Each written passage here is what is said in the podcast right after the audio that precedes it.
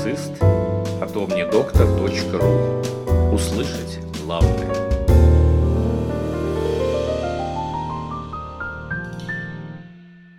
Подкаст предназначен исключительно для медицинских и фармацевтических работников. Коллеги, добрый день, с вами Кирилл Мельников, это omnidoctor.ru и вновь подкаст «Клиницист». В этом выпуске я бы хотел поговорить о пользе физической активности. Как и в случае со здоровым питанием, влияние на здоровье физической активности нельзя недооценивать. Так, у людей с инсультом анамнезе физическая активность снижает риск смерти на 50%. О чем идет речь?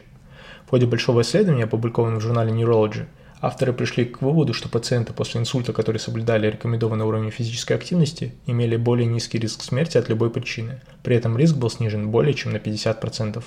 Физическая активность измерялась в метаболических эквивалентах, а соблюдение минимальных требований к физической активности определялось как 10 часов в неделю.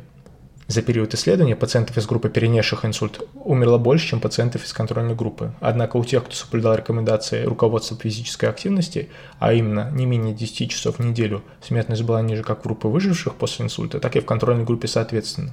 Влияние физической активности также значительно различалось в зависимости от возраста. У лиц моложе 75 лет риск смертности снизился на 79%, а в группе 75 лет и старше на 32% соответственно. Исследователи обнаружили линейную зависимость между физической активностью и смертностью.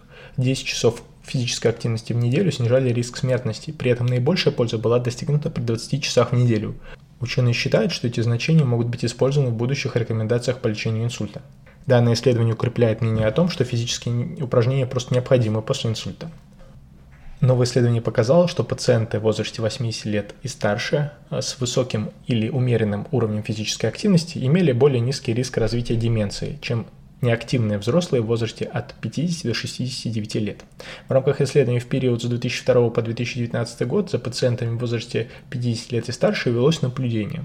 На основе ответов на специальный вопросник участники были классифицированы на группы неактивные и занимающиеся с низким, средним или высоким уровнем физической активности.